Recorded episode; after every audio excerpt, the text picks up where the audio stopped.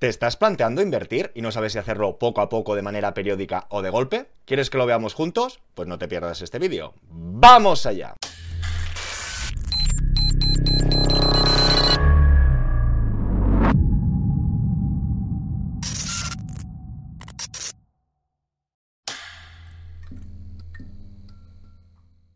Hola a todas y todos, bienvenidos al Banquero del Pueblo. Recordaros que cuando lleguemos a 100.000 suscriptores nos veremos las caras. Volvemos a cambiar de registro. Dejaremos las hipotecas, la fiscalidad a un lado y volveremos a tratar las inversiones. Recordaros que en el canal podéis encontrar diferentes listas y aparte de noticias de actualidad, hipotecas, recordar que tenemos algunos vídeos de aprender a invertir en fondos de inversión e introducción al trading. En el programa de hoy veremos cómo es mejor invertir, si paulativamente mes a mes, si de año en año o todo de golpe en un mismo año. Como conejillo de indias hemos escogido el SP500, ese fondo indexado, para ver en diferentes escenarios, en diferentes años, qué pasa y deja de pasar. Empecemos. Primero de todo, no os agobiéis con tanto número que lo vamos a organizar. En esta primera columna o en este primer cuadro, tendríamos el análisis o las revalorizaciones mensuales de este SP desde el 1 de octubre del 2010 hasta el 1 del 12 del 2022. Hablaríamos de los últimos 12 años. Y aquí podríamos ver la obertura, el último valor, máximo, mínimo, volumen. En todo caso, nosotros solo nos vamos a guiar o solo vamos a utilizar la rentabilidad mensual. Y aquí debajo veríamos la prueba en sí. Hablamos de una aportación de 10.000 euros, que vamos a analizar un cuadro con una aportación única, vamos a analizar otro cuadro con aportaciones anuales, es decir, cada año vamos a poner 250 euros, y después otra comparativa, que sería cuatro años igual, pero con la diferencia que estas aportaciones serían mes a mes. En vez de poner en el primer año 2.500 euros, en el segundo 2.500 euros, el primer año cada mes pondríamos 208 euros. Entonces, vamos a ver diferentes comparativas partiendo del 2010, del 2011, del 2012, única, 4 años, 48 meses, y vamos a intentar sacar algún dato. Y ahora vamos a continuar por el final. Vamos a ver el resultado de nuestra inversión. En este primer cuadro de aportación única, aquí indica única 2010. Significa que si hubiésemos puesto los 10.000 euros en el año 2010, en este año 2022 tendríamos 33.000 euros. Si esos 10.000 euros los hubiésemos puesto en 2011, un año más tarde, nos damos cuenta que todo lo que hubiésemos invertido un año más tarde estaríamos ganando 300 euros más. En 2012 vemos que aquí sí que hubiésemos perdido más dinero. Y en 2013 también. Es decir, estamos hartos de escuchar que no hay que perder el tiempo en las inversiones. Cuando estés dispuesto a invertir, tienes que invertir mejor hoy o ayer que mañana, porque el tiempo siempre va a nuestro favor. Y podemos comprobar cómo en este caso, en una aportación de 10.000 euros a un año, dos, tres y cuatro de diferencia, realmente podríamos ver que estos dos primeros años tienen más rentabilidad que estos dos segundos. Vayamos a la aportación en cuatro años. En la aportación a cuatro años hemos dicho que vamos a poner 2.500 euros. En el primer ejemplo sería 2.500 euros en el 2010, 2.500 en el 11, en el 12 y en el 13. En cambio, en esta segunda columna, estos 2.500 euros se han atrasado. Aquí un poco más y aquí un poco más. ¿Qué nos damos cuenta? De entrada nos damos cuenta que esta rentabilidad es mayor a esta. Esta también. Esta también. Y la última también. Y además vemos otra diferencia que aquí en 2011 hubiésemos tenido más dinero, más rentabilidad que invirtiendo en el 2010 de golpe. Pero en cambio aquí vemos que todo sí que es paulativo. Por haber empezado a invertir en 2010 tendríamos 29, aquí 25, un poquito menos, 22, un poquito menos, y en 2013 19, casi 20, un poquito menos. Y en la última columna tendríamos esta aportación mensual durante 48 meses y vamos a ver los resultados. El primer resultado 26, 23, 20, 18. Se vuelve a cumplir que cuanto antes empezamos a ahorrar, más rendimiento tenemos. Pero también nos damos cuenta que el valor puesto de manera anual, es decir, se ha invertido un poco antes que aquí, porque aquí el primer año ya has puesto 2.500 euros de golpe. En cambio aquí los 2.500 euros están puestos al final del primer año y consecutivamente. 29 es más grande que 26, 25 es más grande que 23, 22 más grande que 20 y 19 más grande que 18. Por lo tanto, aquí podríamos sacar una conclusión, es que cuando quieras invertir, cuanto antes, mejor. Si intentáramos sacar alguna conclusión que es mejor aportación única en 4 años o en 48 aportaciones, realmente con estos datos tendríamos que decir que con única. Vamos a darle otra vuelta. Si empezamos por el principio, cuando empezamos a hacer las aportaciones, quizá nos demos cuenta o percibamos otros datos. Aquí vemos que en el primer caso, todo el que invirtió 10.000 euros el primer mes, vemos que después de un año aún su valor estaba por debajo. Eso sí, después del primer año nunca se ha vuelto a poner en negativo. Cuando veáis rojo es el último importe menor de 10.000, con lo que sería cuánto tiempo he tardado entre que he puesto el dinero, he visto la última pérdida y a partir de entonces todo han sido ganancias. Si recordáis, acabamos de ver que invirtiendo en 2011, en el segundo año, se obtenía un poquito más de rentabilidad. Y el motivo es que este año seguramente fue negativo. Como podemos ver, hubo muchas pérdidas, por lo tanto, en este ejemplo concreto o en esta estadística que va desde el 2010 al 2022, porque eso también es muy relativo, lo veremos después, nos damos cuenta que claro, que para invertir un año y empezar el siguiente perdiendo, era mejor esperarse. Pero aquí, después de 12 meses, nunca volvería a ver el valor por debajo de la inversión, es decir, nunca vería menos de 10.000 euros. En este segundo ejemplo, ya empezó y nunca más, en los 11 años que le restaban, lo vio en negativo. Y en cambio, en el otro ejemplo, aparte que ha entrado dos años más tarde, sí que se ha tenido que esperar tres meses. Después nada. Y en el último ejemplo, que entraba cuatro años más tarde, desde el primer momento han sido ganancias. Sin bajar más, si vamos de manera lateral, vamos a intentar comparar las otras metodologías de inversión, si esta zona de confort, es decir, si la última vez que hemos visto nuestra inversión por debajo de la aportación inicial, cuándo se ha cumplido o no. Nos daremos cuenta que en aportaciones anuales, de la misma manera que poniéndolo de golpe el primer año ya estábamos tranquilos, aquí nos hemos tenido que esperar cuatro años, ¿ok? Si mirásemos esta aportación retrasada, un añito más, un añito más y un añito más. Vemos que realmente al poner esta aportación en cuatro años, no vemos ningún negativo, pero nos tenemos que esperar cuatro años a que finalice nuestra aportación inicial. Cuando en cambio, de esta manera inicial o en aportación única, poniendo el dinero antes, tú ya empezabas a generar intereses de extra. Y eso sería una explicación por qué en resultados globales las aportaciones únicas han sido superiores a las aportaciones a cuatro años y estas superiores a las de 48 meses. Y para no alargarme más, lo que comentaba, aquí como no se pone todo el capital hasta el mes 48, tardamos como un poquito más en ver nuestro capital en verde, cuando en cambio de la otra manera, al principio del cuarto año ya lo teníamos. Y creo que de este análisis o de estos datos no podíamos sacar ninguna estadística más. Hemos visto que de los tres ejemplos, haciendo esa aportación única, ha dado mayor fruto que los otros. Incluso hemos visto que lo otro era como perder un poco el tiempo. ¿Alguna explicación a todo esto? Y stop, por favor, la sesión de hoy me ha costado bastante trabajo y muchas horas hacer el Excel y editar todos los datos. Si te está gustando, por favor, darle like y suscríbete. Como estaba diciendo, ¿qué pasa aquí? ¿Cómo, ¿Cómo es que nos dicen que hagamos aportaciones periódicas y en cambio acabamos de ver en el ejemplo que habría que poner el dinero de golpe? Señoras y señores, no os olvidéis de poner siempre los datos en contexto. Hemos visto una tabla muy larga, que eran cotizaciones mensuales, pero realmente solo había 12 años y hemos dicho que era del 2010 hasta el 2022.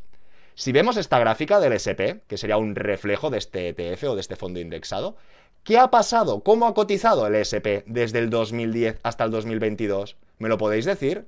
Correcto. Lo único que ha hecho el SP estos últimos 12 años hasta el 2022 ha sido subir, subir, subir. Por lo tanto, desde esta perspectiva de subida, a toro pasado es muy fácil decir, hombre, claro que tenías que haber invertido todo al principio, si solo ha hecho que subir. Ok. Y en cambio, ¿qué vemos aquí? Vemos que del 2000 al 2010 hubo la crisis de las .com, hubo la crisis de las subprime. ¿Qué pasó aquí? Es lo que vamos a ver a continuación. Y ahora nos encontraríamos con una estadística diferente. Igual que antes era 2010, 2022, 12 años, en este caso vamos a analizar desde el 99 hasta el 2018, que son los últimos 20 años.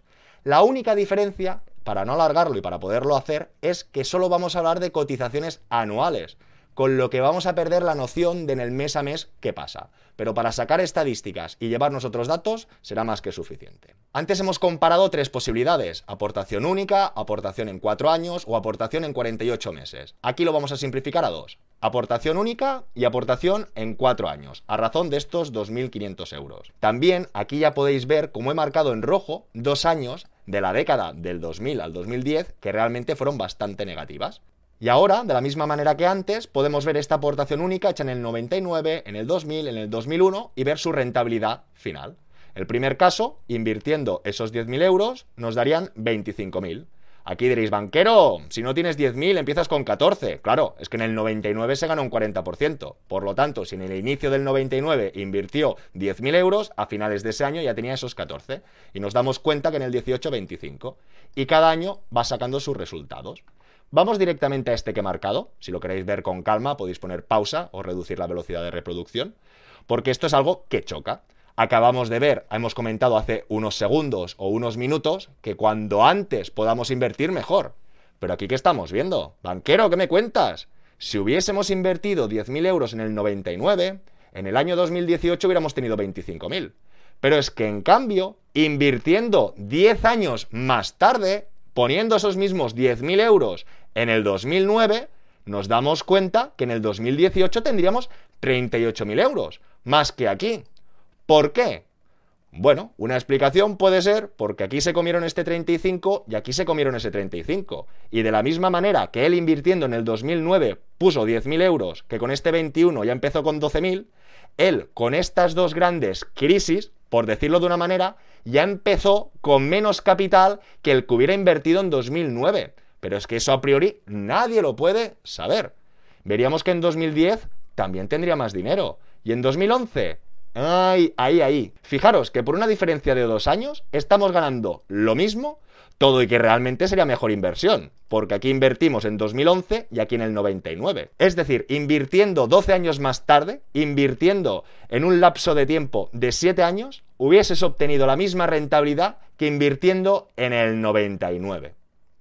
Y sacando otra estadística, otros datos, nos daríamos cuenta cómo realmente el último valor negativo, si hemos puesto 10.000, la última vez que hemos visto nuestra inversión por debajo de la aportación inicial, en el primer caso se da a los 10 años. En el segundo caso, un poquito más tarde. En el tercero, en el cuarto.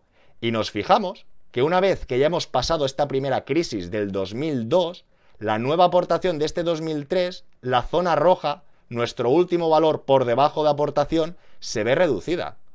Aquí vuelve a ascender, ascender. ¿Por qué? Porque volvemos a lo mismo. Cuanto más cerca tienes la siguiente bajada y si no has tenido muchas subidas, se retrasa. Y en cambio, como hemos comprobado, desde el 2009, que ya habíamos pasado la bajada, realmente los resultados eran más rentables y a la vez ya empezábamos a invertir sin perder, que es lo que acabamos de ver en la gráfica del SP. Del 2000 al 2010, .com, subprime y del 2010 al 2022 subida. Ok. Y de la misma manera tendríamos esta comparativa con aportaciones a cuatro años, 2500, 2500, 2500. Y analizando las rentabilidades pasa lo mismo que en el otro caso. Invirtiendo en el 99 tendríamos en el 18 21.000 euros. En cambio, empezar a invertir 10 años más tarde, en el 2009, tendríamos 30.000. Y volvemos a comparar que aquí son 20 y 30 y en cambio en el otro ejemplo eran 25, 38. Con lo que, banquero, ¿es mejor invertir de golpe? ¿Sí o no? Vamos a ver algunas conclusiones. Aquí debajo lo que podemos ver son las columnas de aportación única con aportación a cuatro años, directamente año con año comparadas para intentar sacar alguna conclusión. De la misma manera que en el ejemplo anterior no había conclusiones, porque hemos visto que cuando antes ponías el dinero, como todo el mercado ha hecho solo que su vida, hemos visto que cuando antes ponías el dinero, antes te beneficiabas, aquí hemos visto que el escenario que mezcla dos décadas es un poco ambiguo o dispar. Nos damos cuenta que la rentabilidad global poniendo el dinero de prima única, se gana seis veces. Pero es que poniéndolo de manera ponderada, también. Con lo que sería un 50-50 o un 50-50 en función del año o con la suerte o mala suerte de la crisis que hay o que no hay. Y si hablamos de tranquilidad, que sería cuando dejamos de ver nuestra aportación en negativo, también tendríamos un empate. Hay cinco casos donde poniendo la prima única estamos antes en confort, hay cinco casos que poniendo la ponderada estamos en confort y hay dos casos que es un empate. Podría ser que no, pero es que precisamente es un empate. Si analizamos el 99, poniendo el dinero antes, tendríamos más dinero y la zona de tranquilidad antes. Si hubiésemos invertido en el 2000, al revés, poniendo el dinero a prima única, tendríamos menos dinero que ponderándolo y en la zona de confort hubiésemos tardado un poco más. En el 2001, lo mismo, zona de confort más tarde y menos rentabilidad que ponderando. En 2002, lo mismo, más tarde y menos rentabilidad. En 2003, aquí cambió, más rentabilidad, antes zona de confort. Y así, no quiero que sea pesado. Aquí ya veis la estadística o el resultado.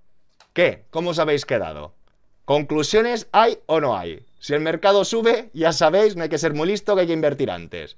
Pero en cambio, cuando hay crisis o el mercado está muy dispar, mejor ponderar la aportación porque nunca sabemos dónde estamos. Volvamos con el gráfico. Desde el 2010 al 22, subida. Había que poner el dinero cuanto antes. Del 2000 al 2010, mejor poner el dinero en las bajadas, pero es muy complicado. Y ya no se trata de 10 o de 20 años, vamos a ver toda la historia. Bueno, en este caso solo sale hasta el 71. Quiero que veáis que la economía es cíclica y podemos venir de unos años laterales, expansión. Laterales, expansión. Ahora teóricamente, con este pequeño track que he hecho de los últimos 50 años, ¿qué tocaría? Ahora realmente tocaría laterales, pero eso nunca se sabe, nadie lo sabe. ¿Ok? Lo que sí que podemos confirmar y afirmar que la gente que tenga más aversión al riesgo, que sea más desconfiada, poner el dinero a poco le dará más tranquilidad. Más tranquilidad ya habéis visto que no es sinónimo de más rentabilidad. Pero sí, poner el dinero de manera ponderada parece que no lo pones todo de golpe y si el mercado sube y baja, tendrás un poquito más de amortiguación del golpe. Si hablamos a largo plazo, si hablamos a 10, 20, 30, 40 años, cuando nos vayamos a jubilar, normalmente el consejo es poner todo el dinero cuando antes mejor. ¿Ok? Pero ya veis que no hay duros a cuatro pesetas y que el binomio rentabilidad-riesgo se repite por cualquier sitio. Incluso en la misma inversión, como es este caso, vemos que es muy complicado anticiparse. Lo que está claro que después de las grandes bajadas y crisis vienen las mejores subidas.